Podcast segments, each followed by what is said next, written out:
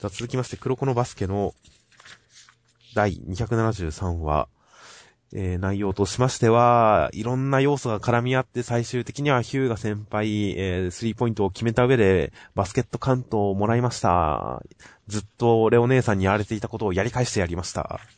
ということでバスケットカウントを取って、この1本をリバウンドで、清先輩が取って、その後シュート決めれば、セリンの勝ち決められなかったら負けという展開になってます。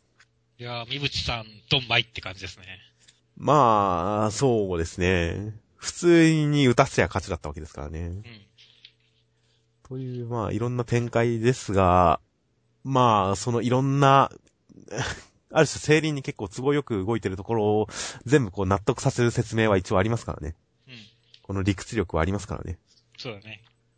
今までの試合の中で見せてきたいろんな要素、ヒューガ先輩、今まで散々見てきたからっていうことでもありますし、明石さんのパスっていう、これまでに見せた理想的なパスって、あれに近いものが生まれたから、そこには信頼があるから、いろんなこれまでに培ってきた要素を盛り込んだ上での一本ですからね。うん。すごい伏線が集約された一本でしたよ、この、スリーポイントバスケットワンスローが。そうだね。シューターたちは入ることを直感しっていうところとかもね、よかったよ。はいはいはい。観客席たちも、観客席も噛んでるんですね、ここ。うん、観客席のシューターたち全員が 入ると思ってるという。観客席面白いですね、ほんと相変わらず。そうですよ。あ、影の主役だからね、観客席は。いや観客席も完全に決勝戦が行われてますからね、解説たちの。あとはまあない、ミブス先輩。まあ、あとレオ姉さん、それこそやっちゃいましたが。それに対して、明石さんがなんと、謝るな。今は自分を責める時ではない。次のリバウンドが正念場だ。と、普通のことを言うのに、すごいいい人に見えるという。これ、これがギャップですか？まあ、あれですよね。不良ガステネコ理論ですよね。うん、そうだよね。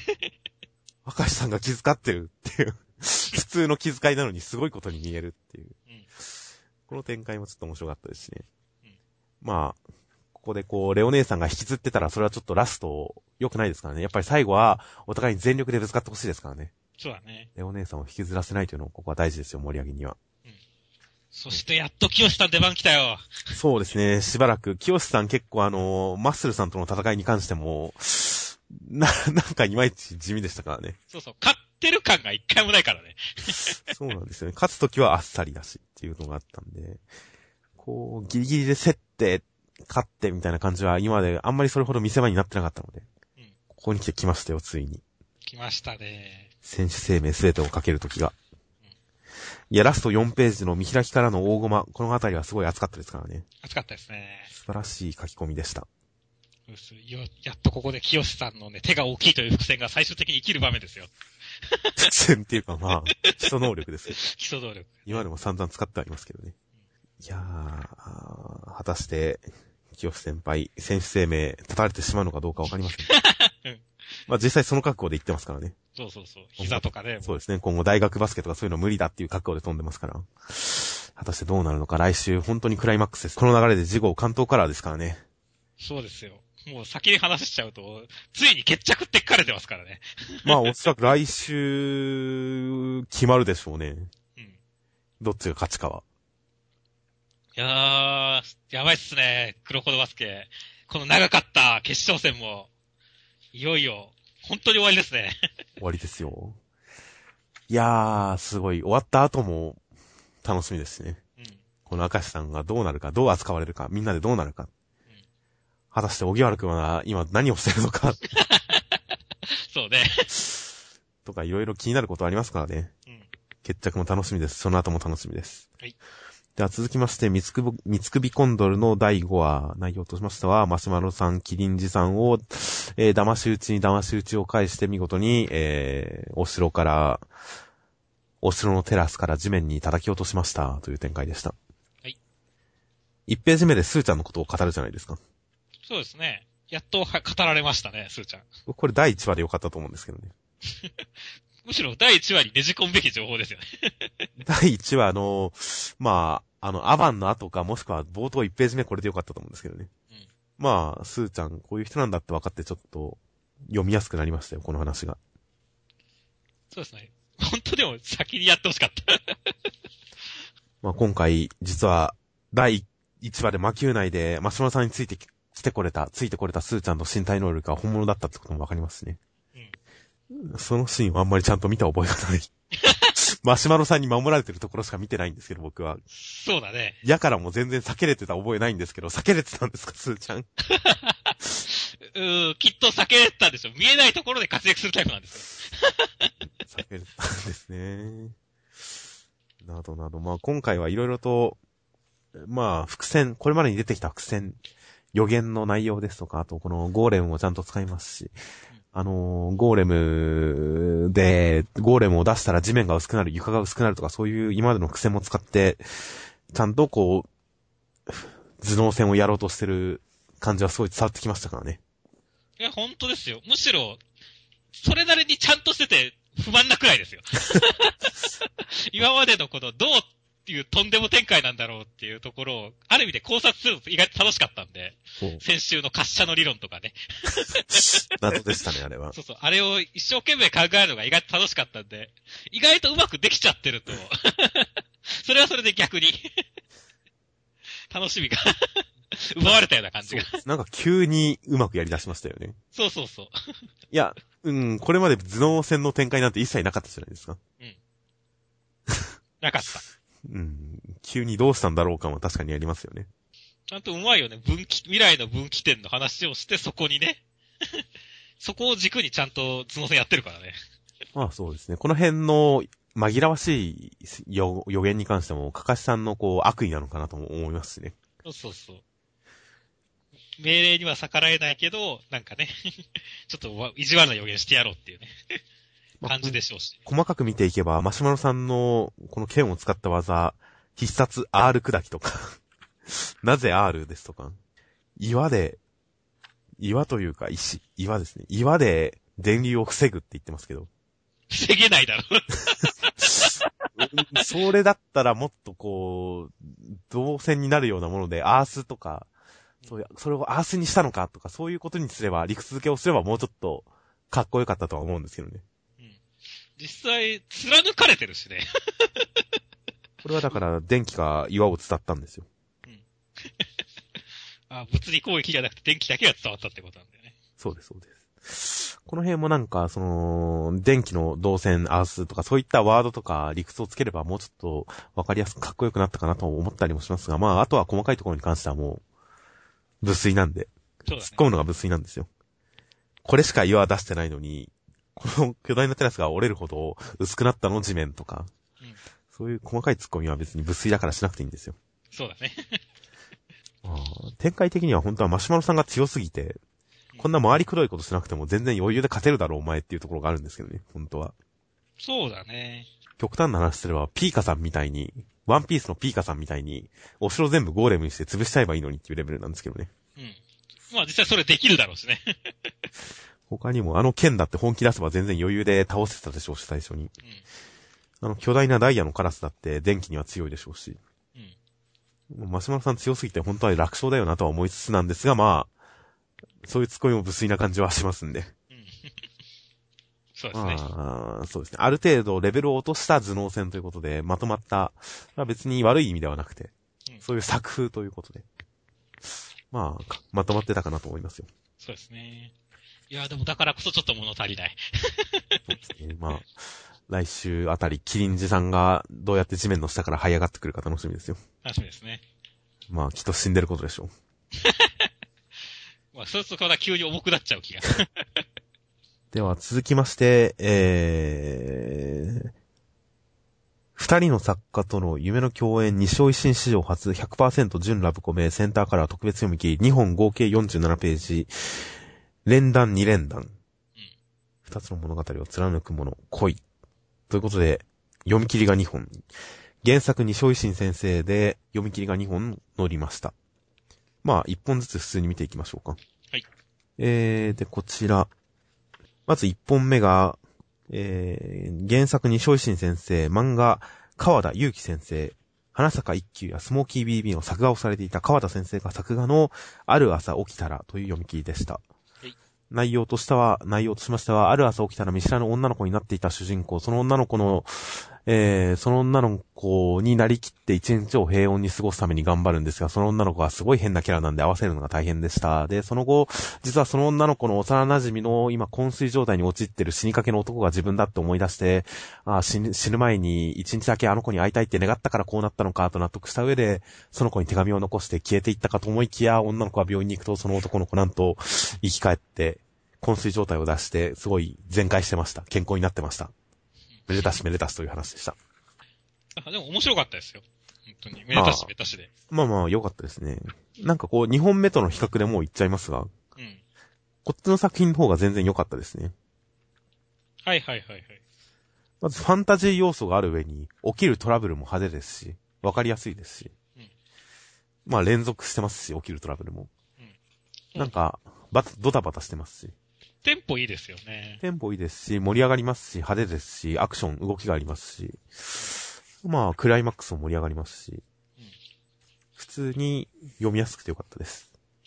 よかったですね。ヒロインが結構メダカちゃんっぽい感じはありましたけれども。ああ。うん。何でもできる感ね。その視点はあんまりなかったですね。これに関しては特に周りの女性とかからすごい親しまれてる感じがあるからうん、その印象を持たなかったのかもしれないですね。はいはいはい。いやでもこういうスーパーヒロインをね、こう、まあ、を、が自分目線になってるとか、この、を見る目線が、自分自身っていうのはなかなかちょっと面白かったんですよね。まあこれスーパーヒロインっていうジャンルじゃないと思いますけどね。うん面白人間ですよ、ただの。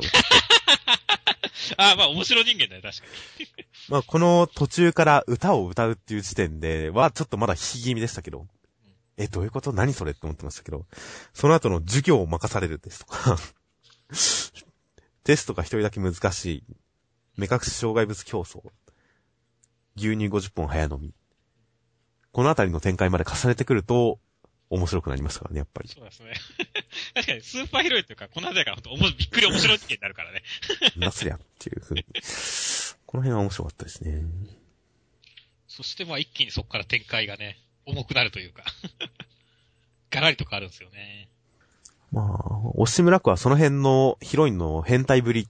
一応、このヒロイン、この主人公のために、ハー君が自慢にしてくれる私のいいとこは全部ハー君が作ったんだ。ってことで、この子が歌が、授業前、嫌なことがある前に歌を歌う、クラスで歌を歌うとか、そういう変な気候に関しても、この男の子に褒められたとか、そういうことがきっかけになってやってたみたいな話があるんですが、個人的にはもっと直接的に、なんか、この子の行動、ギャグとして行っている行動が全部言われてみればそうか、男の子のためだったのかってわかるとか、うん。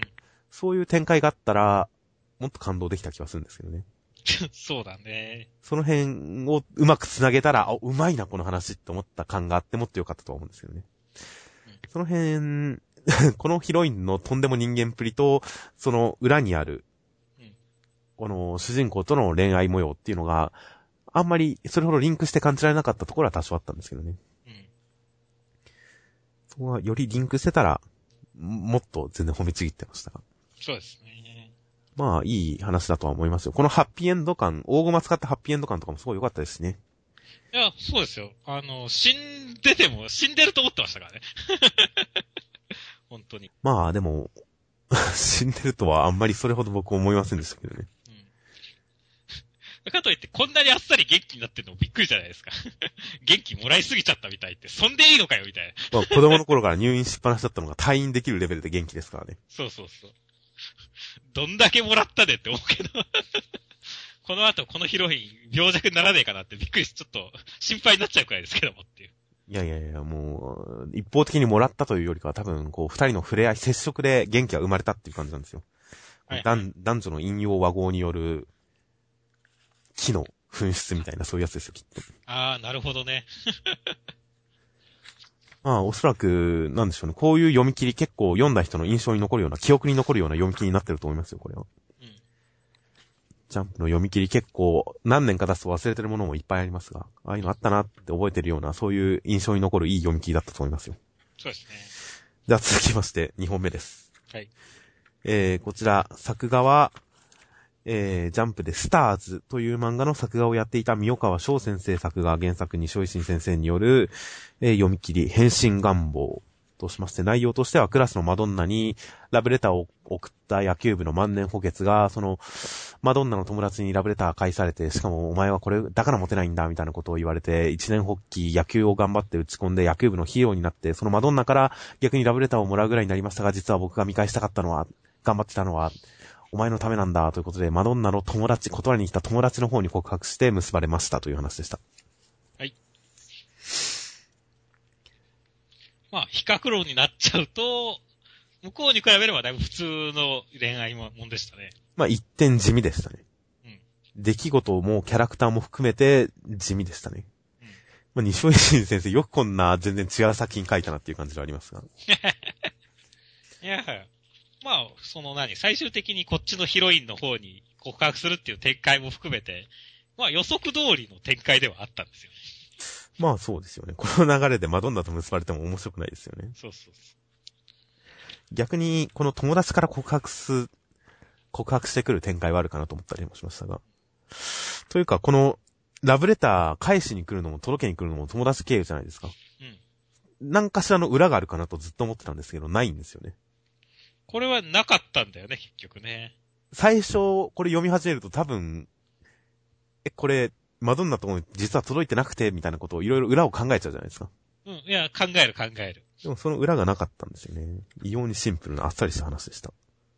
そうそう。最初に主人公のね、なんか、ネガティブだってもすげえたくさん言う言うから、これだけ見てるってことは最初から気があったのかなとか思うしねっていう。はい。ところがそういうことではなかったんですよ。うん、などなど、結構何もない話。ちょっと印象に残りづらい話かなと。す、しばらくしたら内容忘れちゃってそうな読み切りだなって感じですけどね。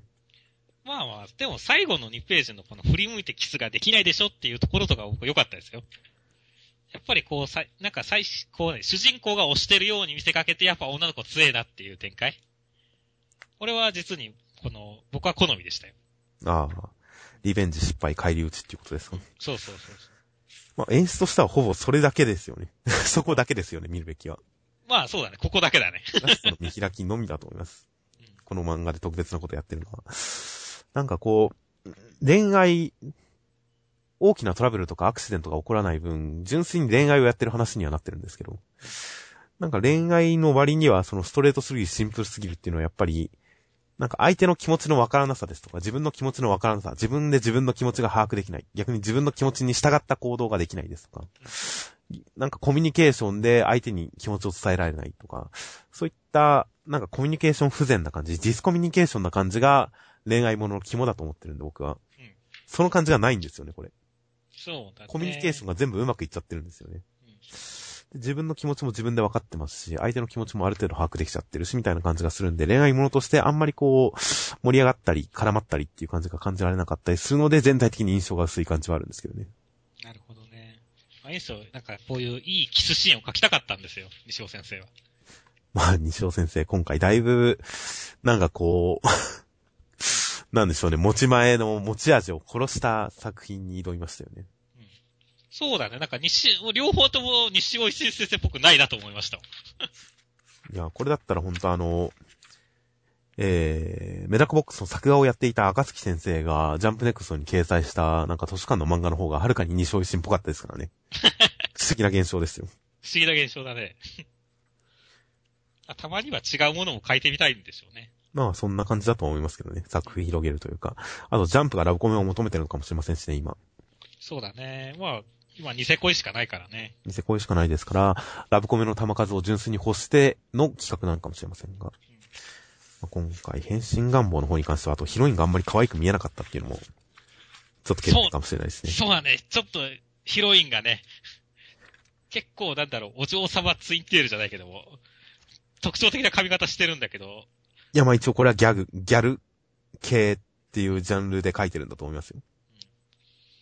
目、目が悪いのかな？まあ、それこそギャルメイクっていうイメージだと思いますよ、これは。はいはいはい。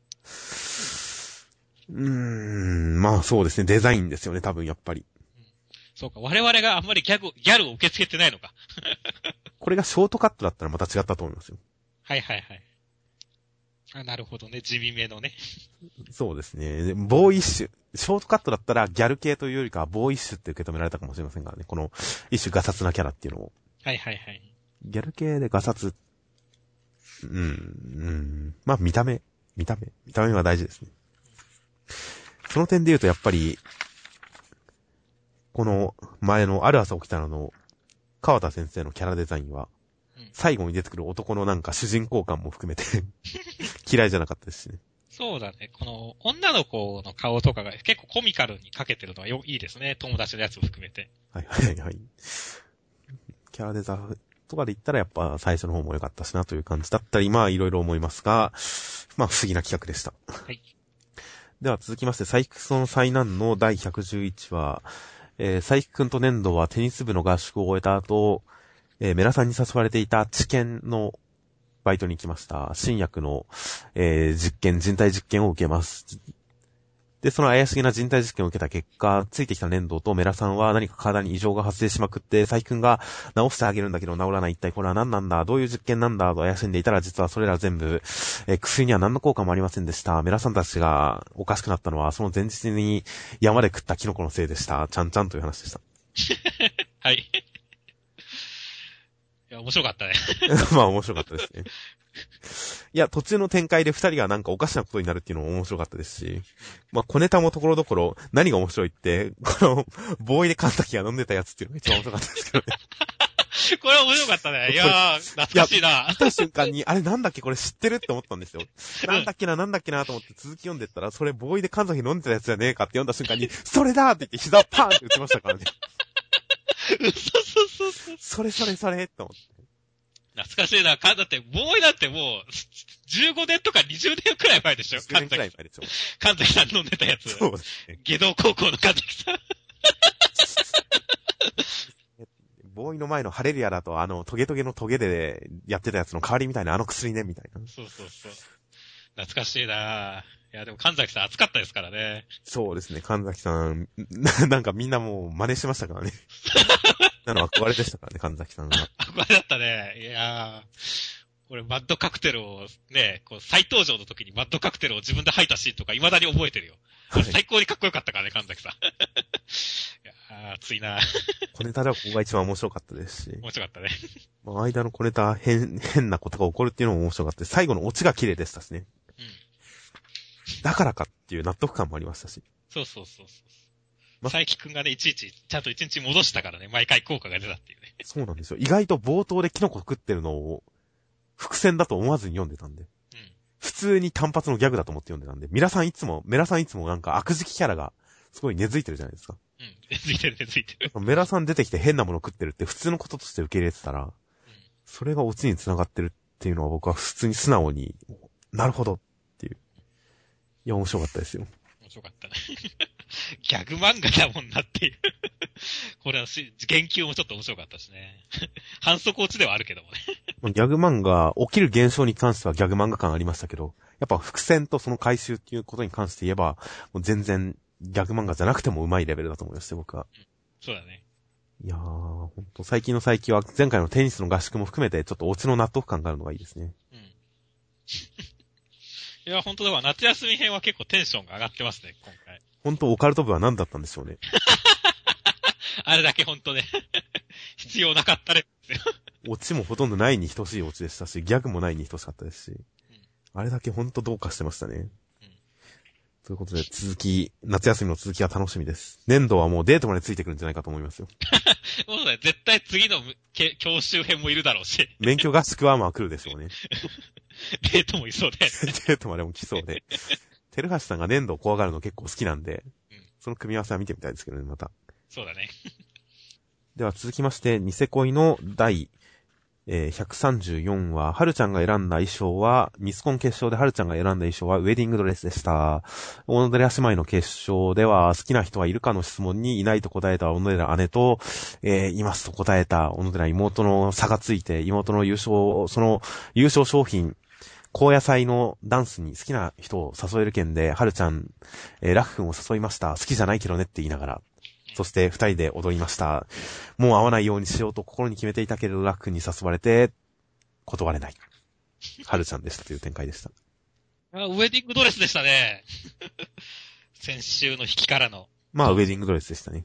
いやー、これすごい良かったですよ。僕も100ほーいって感じでしたよ。ああ。まあ、個人的にツボかどうかって言われたらあんまりツボには来なかったですけど、特別感はありましたね、やっぱり。スペシャル感はありましたね。そうそうそう。まあ、後で後に明かされるけど、まあ、結局最終的にはフォークダンス券だったですか、優勝商品が。はいはいはい。まあ、先週の段階でラク君に絡んだもんじゃないかっていうことをね、予想されてたんで、はいはい。このラク君に絡むものに対して、ウェディングドレスっていうこの本気感がすごい良かったです。まあそうですね。言わず、言わもうここで全部諦めよう。ここを、もう最高点にして全部すっぱり断ち切ろうっていう思いで着てきたって思ったら、やっぱりすごい、意味深いですからね、このウェディングドレスも。うん意味深いですよ。いやー。でちゃんとやっぱ予想全然外されましたからね。まあそうです。何着てくるかっていうところに対して。だからそういった意味でも本当すごい良かったですよ、これ。いやー、まあ、いい衣装でした、確かに。そして、この後ね、この好きな人はいらっしゃいますかっていう質問に対して、姉が完全に引いちゃうのに対し、はるちゃんちゃんといますって答えるじゃないですか。はいはいはい。もうこれとか、すごかったです。なんか、感動してましたよ、俺ちょっと。俺も感動しましたよ、もう。いやもう今回がニセコの最終回でよかったですよ。そうね、もう、妹が姉を超える展開でね。いやもう姉とかどうでもいいですから。姉とかどうでもいい。はるちゃんとアクくんまでラクくんの姉はそういうものですから。うん。姉は単にはるちゃんの恋の妨げとしてそこにいるだけで。はるちゃんとラクくんの話ですから、あくまで。姉声とかどうでもいいんですよ。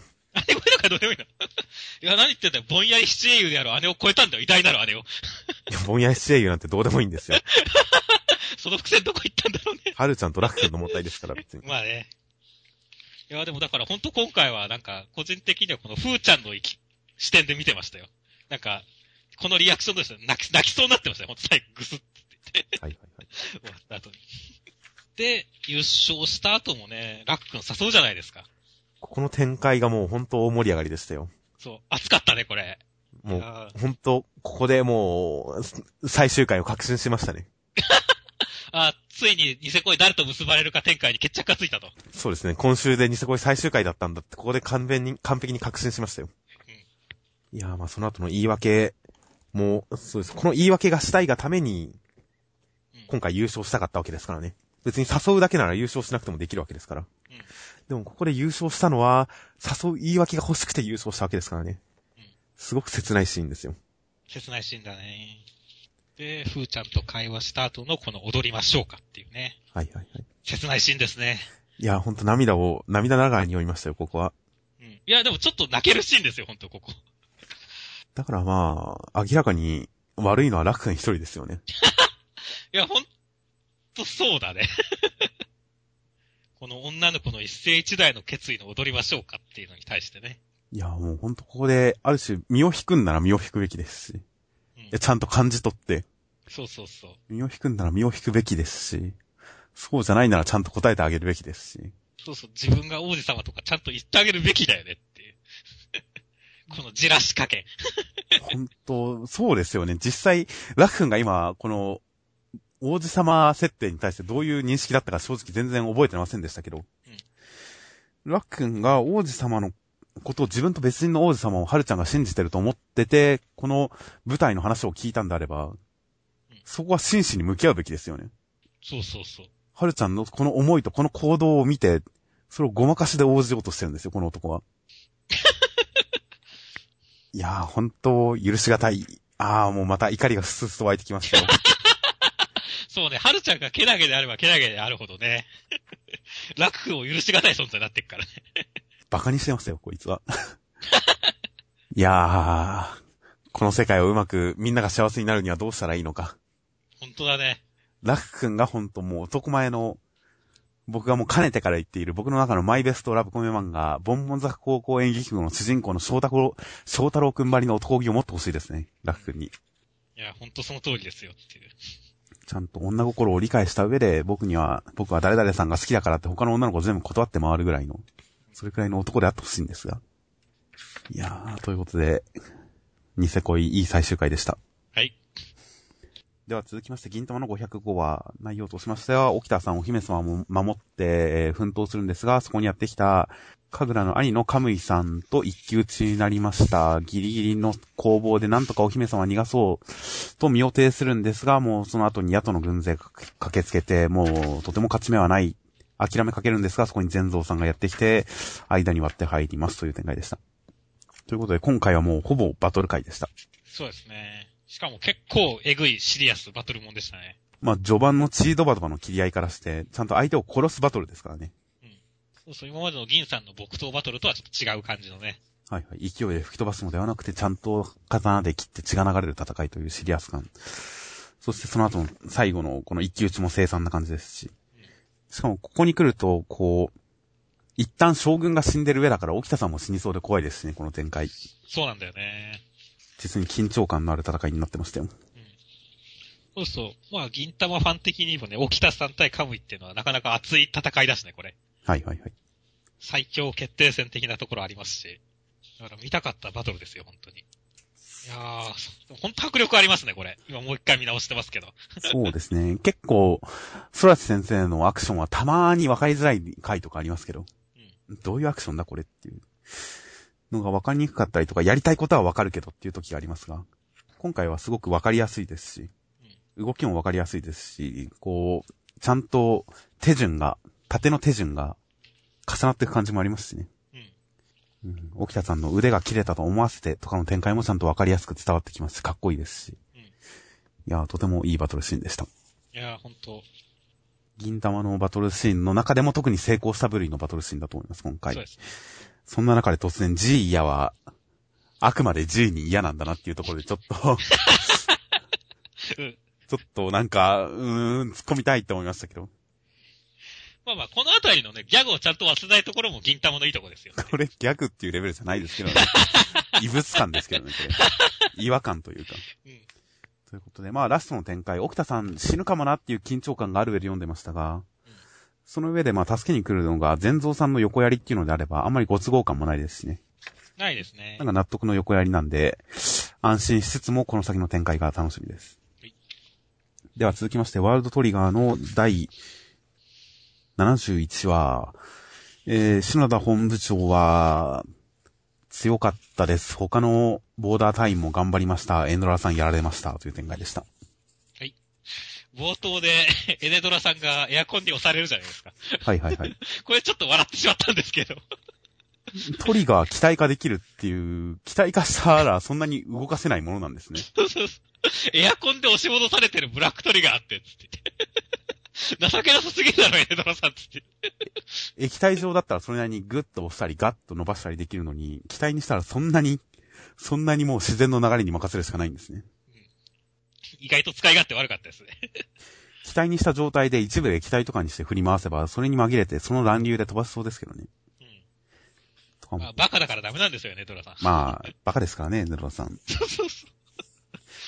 これ、篠田本部長の一撃逃れた後も、さすがよく避けたな、けど気をつけろよ。今こっちが風上だぜ。ガキンとかやってる間にダミーつくとはこれ勝ちましたからね。そうだね。このトレースの目印を打ち込まれる前に、篠田本部本部長に反撃しつつダミーをもう一回生成してたら完全にボーダー側積みでしたからね。そうそうそう。だから、あれだよね。うかつだよね。うかつなんですよね。ていうかまあ、今回全体的に篠田本部長の活躍が思ったより派手じゃなかったっていう残念感もありますが、それ以上にちょっとボーダー側にこの、なんかダミーを浮かび上がらせるシステムですとか、うん、そのマーカーを打ち込んだらそこが、マーカーがそのままにできるですとか、これマーカーついてるってバレてないってことですよね。江田さん気づいたら殻付け替えればいいんですもんね。そうそう。バレてないんだよね。などなど、なんか全体的にやたらとボーダーに都合がいいなと思っちゃうので、うん、ちょっとがっかりバトルでしたけどね、今回はワールドトリガー。そうですね。確かに篠田総部長、もうちょっと強くあって欲しかったですし、まあ、先週の引きのね、こう、ブラックトリガーとか、お前らに対抗する手段っていうのが、最終的にはチームとしての力だっていうところは、テーマとしては良かったと思うんですけど、うん、確かにそういったところはありますね。まあ、エンドラさんがバカだからっていうので全てまとめるしかないですね、これ。いやー、本当に。実際そこに関してはそういうちょっとつ盲信キャラみたいに描かれてましたからね、エンドラさんは。実際そのなんか注意が至らない人っていう属性だからこその展開なんだと思うんですけどね。そうだね。エネドラさんも正面来て戦うんじゃなくて、隠密的なね、行動をしてれば、もう絶対に負けないトリガーなんですけどね、これ。ああ、まあ確かに姿を表さなければ、視認性の低さで言えばかなり強い、高いですからね。うん攻撃の瞬間も別に姿を表さなくていいんですもんね。そうそうそう。だからカメレオンとかより全然強いトリガーだとは思うんですが、バカだから。バカだから。まあ、今回ブラックトリガーってあの、緊急脱出のベイルアウトがないっていう話あったじゃないですか。あったね。まあ、もともと敵側のトリガーにそれあるのかどうかって、なんか描写あったかどうかよく覚えてないんですが。いや、なかったですね。結局このミラさんが回収してましたから、もう。はいはいはい。じゃあ、ここまで回収に来るんですね、やっぱり。そういうことだね。なるほど。ということは、回収、回収するときってどんな形になってましたっけ？なんか、ゲートみたいのを開いて直接来てたよね。ああ、じゃあ肉体自体は形残った状態？うん。まあわかんない。もしかしたらこれ、爆破した後にどうなってるかわからないけど、ポリオン。そうですね。なので、たまたま、前々からボーダー側で、そのブラックトリガーにはベールアウトの機能がないっていう話はされてましたが、じゃあブラックトリガーやられたらどうなるのって疑問に思いつつ回答がなかったんですけど、もしかしたらコミックスとかで解説されてるのかもしれませんが、本誌読んでる限りではわからなかったんで、ブラックトリガー持ちの人がトリオン体破壊されたらどうなるかっていう回答が来週見れるかもしれませんね。そうですね。ちょっとその辺は設定的に気になります。はいでは続きまして、磯部磯部物語雪は辛いよの、えー、無類のハー好き、中間良先生による第79話、正宗を探して RPG ごっこをしました。という話でした。はい。また、なんかふわっとしたギャグのない話に戻った感じがあります。そうですね。沖田ちゃんがナチュラルに浮くっていう設定がついたのは、悪くないと思います。うん。これは悪くないと思いますね。端末の方でも浮いてる感じになってますからね。すごいね。もうだいぶ、幽幽霊属性を そのものものにしたよねっていう。まあそうですね。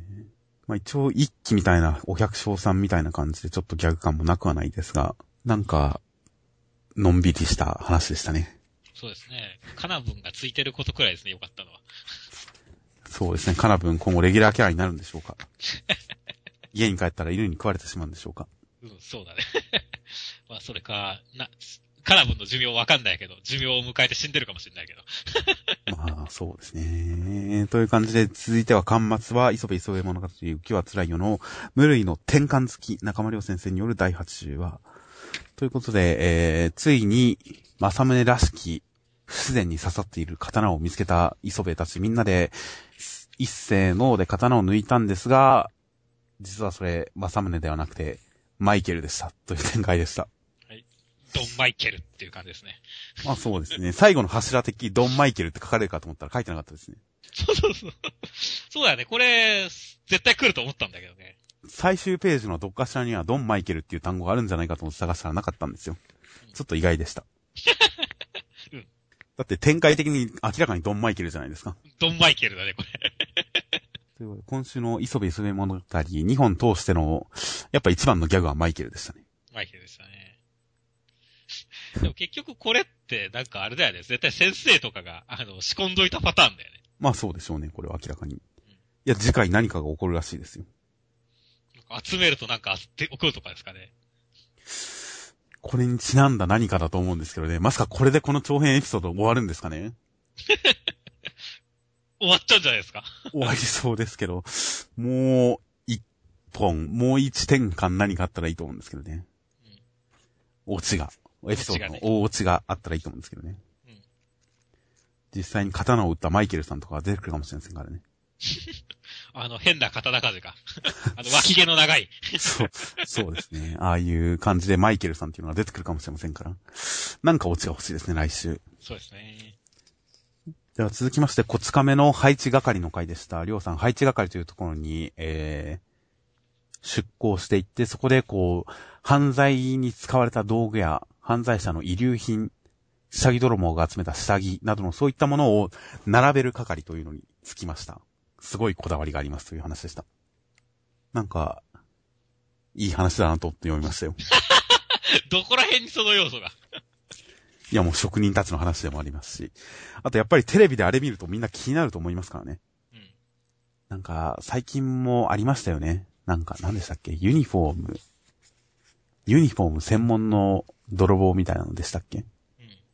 そういうやっぱ変わった泥棒の盗品を並べる映像とか、並べてある映像とか見ると、どういう気持ちで並べてるんだろうっていつも疑問に思ってましたからうん。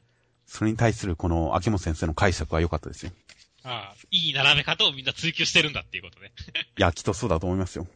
まあ実際あり、まあ、ありえなさそうだけど、ありえそうみたいな、いいところついてると思いますね、これ確かに。まあ実際は多分発見順とかで並べるんでしょうけどね。うん。まあ、超有名高校の体操着とか。実際あるかもしれませんからね。うん。最後のオチもそんな嫌いじゃないですよ。ハイヒール盗難事件。ハイ、ハイヒールの盗難で盗まれたハイヒール並べてる時に真ん中にモデル立たせるとか。これはちょっと良かったですよ。よかったね。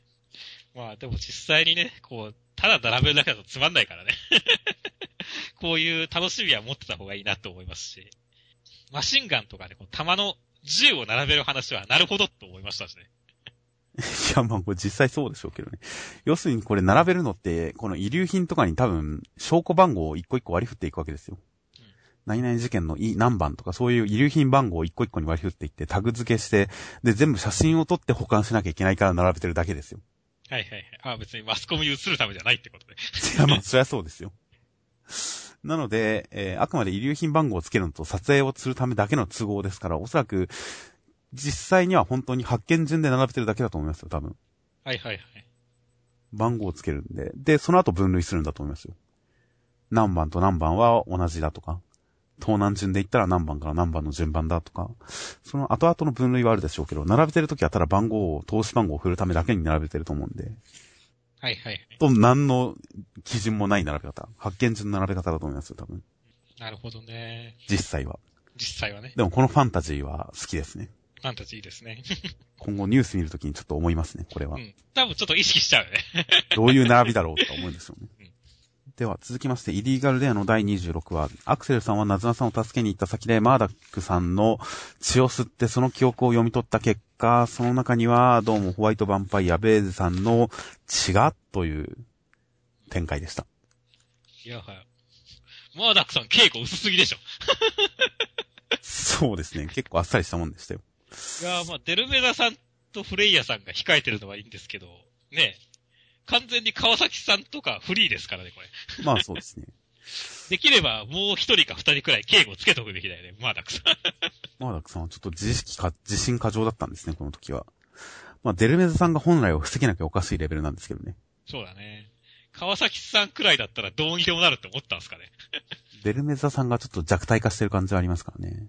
まあ、アクセルさんの成長あってもことですよ、きっとうん。成長したんですよ、アクセルさんが。この短い間にね。まあ、この2年間で強くなってたんで、デルメザさんの警護もちょっと予想外、ちょっと予想の上を行かれて突破されちゃったっていう感じじゃないですか。はいはいはい。まあ、噛みつくっていうのはちょっとドラマ的に必然ですからね。吸血鬼物で盛り上げようと思ったら噛みつかなきゃどうしようもないですから。うん。それを盛るためにはこの展開はやめなかったんですよ。そうだね。実際この噛みついてからの、コマ、大ゴマとかは、やっぱり盛り上がり感がありますからね。だから良かったですね。このカツラウィッグが飛んで、白髪があらわになる。はいはいはい。で、睨み合うという、この感じ。バトルに関してはほんとすごい請求な展開な感じはありましたが、まあ、ここでちゃんと盛り上げられてる感じはありますんで、まあ、ありかなと。思いますね。まあ、血をひ、継いでるかもしれないっていうことで。血を継いでるってことは子供を産まされたってことなんですかね。じゃないですか。おおーなんか、すごい、すごい展開になりそうで すね。ネトラレ感がありますね。ネトライ感がありますね。誰がお父親なんだっていう。父親、師匠か、もしくはデルメザさんか、うんもしくは一人で産んだか。あ、そんなことできるんだ、ヴァンパイア。いや、まあ、それが一番精神的ショックは少ないだろうなと思っただけですけどね。はいはい。まあ、血を継いでる。普通に考えたらなんか、さらわれたホワイトヴァンパイアがなんか、幼女化したのかなと思ったりもしますけど。血を継いでるっていう言い方がここに入ってくると、やっぱり、ネトラレ感が出てきちゃいますからね。ネトライ感出てきちゃいますね。うん、果たしてどうなるのか。いやー、この引きはかなり気になりますよ。覆面さんのセリフも被さる形で、いい盛り上がりになってると思います。はいということで、まあ、来週、川崎さんが全てを解決してほしいですね。か川崎さん解説役になるの？覆面さんから情報を受け取った川崎さんが、ちょっと待てってすべてを調停する男、川崎になるんじゃないですか、最終的には。何々は何々で何々なんだって言って。アクセル待てそれは何々だって言って。全部川崎さんが解決してくれるんじゃないですか。もうすごいね。まあ、それはちょっと期待ですね。まあ、男川崎の展開には期待です。はいでは続きまして、ブリーチの第592話、室谷隊長、生きたままじいちゃんに操られていました。まゆりさんは、室谷隊長を止めるために、人体実験を始めますという展開でした。いや、室川隊長かっこいいですね。まあ、そうですね。なんだろう。こう、容赦がなくなった分、すげえ強くなったように見えるんですよね。いや、単に相手が弱いだけじゃないですか。え、そんな一角さんとか？お客さんたちは弱いんじゃないですか。今まで戦ってきたバーナーフィンガーさんとかに比べたら弱いんじゃないですか、やっぱり。まあまあ、それはしょしょうがないとは思うけどもね。はいはいはい。アランカルとかに対しても全然強いんですよ、室谷隊長の方が。やっぱ相手が悪かったんだね、今までね。そうです、そうです。今までは相手が悪かっただけです。本来はこれくらいできる方なんですね。そうです、そうです。アランカルはとても叶わないレベルなんです。いやー、でもまあ生きたまま操られてたということで死んでなかったわけですよ、室谷隊長。だから意識がないらしいですが。でも、肌の色がこう変わってたりすると、やっぱりなんか、他の死神は操られても肌の色変わらないですし、衣装も、こんな、なんかこう、向こうのステルンリッター風に衣装変わったりもしないわけですよ。そうだね。じゃあ、じいちゃんがわざわざやったってことですよね、これ。まあ、そういうことになるね。肌の色に関しては、まあ何か、その時負ってたダメージのせいなのかもしれませんが、違うとしたら多分なんか肌の色が変わるぐらい何かをして、そして服まで着せ替えたという。じいちゃん。なかなかの変態じゃないですか、やっぱり。いや、変態だね。もう、僕は S じゃないから、その問われても困るんですけどっていう。嘘だからね、完全に。まあここも面白いですね。じいちゃん基本嘘つきキャラだってことがわかりますからね、ここまでで。そうだねこ。の一貫して嘘をつく感じは、すごいいいですね。うん気持ち悪くて。気色悪くて。いいですね。気色悪いですよ、確かに。顔がね、いいんだよね。そうですね。小馬鹿にした顔っていういつも、この顔で嘘をつくという。いやー、ということで、まゆりさんとじいちゃんの絡みは相変わらずいいですが、まゆりさんはこれから室谷隊長と戦うらしいですので。いいですね。皮膚の代わりに肉の表面に冷雪の張り付いている私としてはっていうね。同意も得ずに酷な目に合わせるのは性に合わないっつ。って言った上でのこのね、試したい薬がいくつもあるんだっていう。もうこれは完全に室谷隊長、薬漬けですよねって言って、もう、どんな悲惨な展開になるのかっていう、ね。まあそうですね。ブリーチにおける残虐趣味的な楽しみがありますからね。来週どんな凄惨な、グログロしい展開があるんだろうという期待がありますからね。うんまゆりさんがどんな非人道的なことをしてくれるのか、すごい楽しみですよ、これは。楽しみですね。では続きまして、連載再開の、連載再開のハンターハンター、えー第349話、えー、課金国の王位継承権争い、王子様というのは第13、第14王子までいて、全員男も女も関係なく全員王子様と呼ばれています。その14人でこの旅の最中、新大陸への旅の最中に、えーみんなで殺し合って生き残った一人が次期王様、王位継承者です。ということで、ちょっと念、能力。昔の王様が作った念能力によるなんかルールの決まった王位継承争いを始めます。そして、クラピカたちはいろいろと考えてます。という展開でした。いや、まあ、王子様全員紹介ですね、まず。そうですね。ちゃんと全員顔が出ましたね。まあ、えー、王位が下がっていくに従って、ネタ切れ感がありますけどね、すごい。上の方の人たちの濃さに比べると、下の方の人たちのこのネタ切れ感は補いきれないですが。第10王子くらいからが結構適当になってる。まあそうですね。花鳥風月。まあ僕の推し王子は第十二王子、桃地さんですけどね。ああ、このなんか清楚な感じがいいんですか？やっぱ正統派ヒロインがいいですね。うん。個人的にはこの、第14王子のワブルさんが、すげえ母親がなんか、なんかしでかしそうな顔してるんで。ああ、思い詰めた感じではありますね。息子のために殺人事件とか、近代一少年の事件簿とかに出てきそうな顔してるんで。まあ念能力、どういうものが発現するかはわかりませんが、幼い方がちょっとなんか怖い感じありますからね。うんどんな能力が発現するのか。まあ実際、これ全員は出てこないんだろうけれどもね。意外と出すかもしれませんよ。意外と14人全員参加ですか？全員それなりに能力を発揮して、剣謀術数巡らせるかもしれませんからね。まあ今のところ主役級は明らかに第4王子ですけどね。うん、そうバーンって出てますからね。出てますね。この後ろ、すぐ後ろにあるシルエットってなんか、クラフィカさんのお友達か弟か忘れましたけど、あれに似てません？ああ、確かに言われてみれば似てるかもしれませんね。か絶対因縁とかありそうで、ありそうですからね。確かにどうなんでしょう。その辺もわかりませんが。他の王子さん、他の王子さんもキャラ立ってますからね。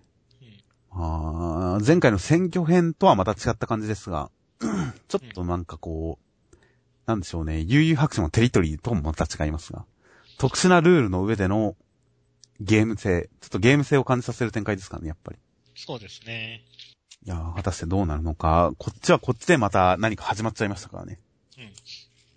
そうね、ハンター協会とは別にね。そうですね、後悔が始まったら、そしたらこっちの王子様の争いもあり、うん。パリストンとジンさんの争いもあり、そして、ハンター協会側のちょっかいもあり、混沌を極めてきますからね。すっげえ長くないぞ。勢力がそれぞれどっかとどっかが結びついたりはするんでしょうけど、全く読めないですね、先が。読めないですね。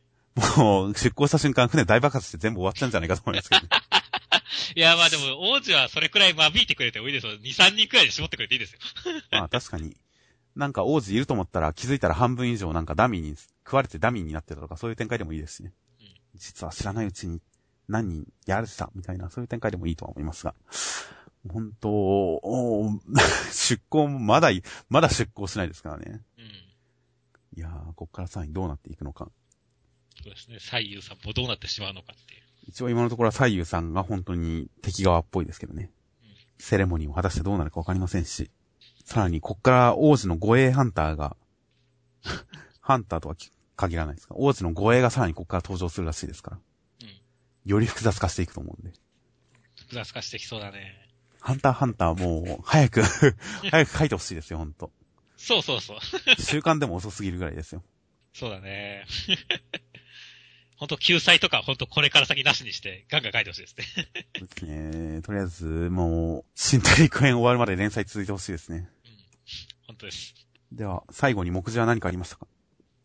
とりあえず、まあ、小田先生からエールを送られていた、柴田先生と石山先生、弱気者の柴田先生、小田さん、古舘さん、コメントありがとうございます。感動です。頑張ります。そして、えー、水首コンドルの石山先生、小田さんコメントありがとうございます。足経験を活かして全身全霊頑張ります。ということで、小田先生からのエールに対する返礼がありました。そうですね。この方たち、他の作家さんのことをさん付けで呼ぶんですね。まあ、逆に先生だと、ね、小田先生だとやっぱり小田さんって言わ、言わ、言っちゃう気持ちはわかるけどもねっていう。でもまあ、柴田先生のが古舘さんって言ってるからね。ね。いや、結構他の作家さん先生付けでコメントする人多い気気がするので、さん付けは珍しいなと。やっぱりなんかそういう小田先生のところの教育方針があったりするのだろうかとか思ったりもしました。まあ、小田先生のところではさん付けで呼ぶっていうね。なんのかなとかいろいろ思ったりもします。さん付けなんだなという、なんとなく引っかかったりもしましたが。あとはまあ、富樫先生ですかね、やっぱりうん。そもそもいつも持ち歩くカバンがよく見見当たらなくなる。理由ベスト3。まだ続くし、まだ続いてるし、まだ続くらしいですよ。とこれ US3 続くよね、これ。もうコメント多分、数ヶ月分まとめて書いて、その文章をただ切ってるだけじゃないですか、これ。うん。か、高いですよ、カード性。なんとなくダラダラとエッセージみたいなものを書いて、それを適当に2行分ずつ区切って出してるだけな気がするんですけどね、これ。めんどくさいんだな。よっぽど考えるのが嫌なんですね、コメント。うんまあいいですよ。まあいいですよ。新しい可能性を開いてますよ。目次コメントの連載っていううん。目次コメント連載という新しい可能性を切り開いてるんで注目です。はいでは来週が、えー、表紙関東カラーは、ウィンターカップ決勝最終局面白熱、表紙関東カラー黒子のバスケ。残り数、残り数秒ついに決着日本一になるのはということで、表紙かつ関東カラー。ということで、黒子のバスケが決着で関東カラーです。いやー、ドキドキしますね。そうですね。果たしてどんな関東カラーになるのか。うん今もう大盛り上がりですから。そうそうそう。いや、本当まあ、決着、どういう形で決着するのかっていうのは本当気になるからね。はいはいはい。いや、楽しみです。テレビアニメ3期の情報も満載だそうです。そして来週センターカラーは、まず一つ目が、バーサスヘラクレスクライマックスセンターカラー。バーサスヘラクレスっていう局面な感じもしないですけどね。もう決着ついてるからね。トリッコということでトリッコの、トリッコがセンターカラー。もう一つセンターカラーは、ウィンターカップじゃなくて、えー、第9回ジャンプゴールドフューチャーカップ1回お休みしたのが、えー、戻ってきます。エントリーナンバー3、今日もその妙な男は悪を立つ、不可思議系アクション読み切りセンターカラー47ページ、肋骨さん、後藤家小夜春先生、浄化師が奇妙なカッパを従え人々を救う。ほう。ほう。カッパものらしいですよ。おう、しかも名前肋骨さんだしね。これは、あれじゃないですか、カッパレボリューションとかの、カッパレボリューションとかに続くカッパものじゃないですか。カッパもんですか？覚えてますか？カッパレボリューション。もう、お、は、ほとんど覚えてないですね。僕もなんかすごい気持ち悪いカッパが、右腕が短くしたら左腕が伸びるみたいな、そういうイメージしか覚えてないですが。まあ、あれに続くカッパレ、カッパレボリューションと、あとカッパーマンに続く第3のカッパー漫画なんじゃないかと思って期待してますそうですね。いや、最初からカッパをここまでね、押してるわけですからね。楽しみですね。そうですね。ということで、センターカラーはその2本っぽいですね。うん。2本なんですね。センターカラー、最近3本の時が多いのに2本ということは何か企画があるのかもしれませんが。そうですね。などなどで、まあ、えー、あとは4号連続ジャンプオリジナルグッズプレゼントが次号最後と。いうことで、えー、今週号は合併号なので、来週号の発売は再来週、8月25日になります。ジャンプ39特大号255円、5円安くなります。ちょっと下がりましたね。はい。あと、ちなみに最後に、えー、今月末、8月31日に、また東京ビッグサイトで同人誌イベント、コミケの影に隠れて8月は最も開催規模が小さいんですが、コミティアというオリジナル限定の同人誌即売会があり、そこで、やっぱり何かを出そうと思います。はい。未定ですが。何かを出そうと思います。ブースとしては、一応 J06A というその他のブースにいますので、うん、僕はあんまりいないかもしれませんが、ミスさんにいてもらうようお願いしてますので。うん。まあ、ど、どっちかは大体いるでしょう。まあ何かしらをやります。はい。合併号で間が空くから、告知はこれが最後になるかもしれませんね。いや、さすがに、うん、もう一回くらい告知はできると思いますので、そこまでに更新しちゃいましょう。ま あそうですね。あとは、まあツイッターなんかにも多少書き込みましょう。まあもしかしたらまた音源を配布するかもしれません。特にあの作品ごとに切った音源などは聞き返すときに聞きやすいので、その辺もちょっと考えてはみます。はい。となっております。ではお疲れ様です。はい、お疲れ様です。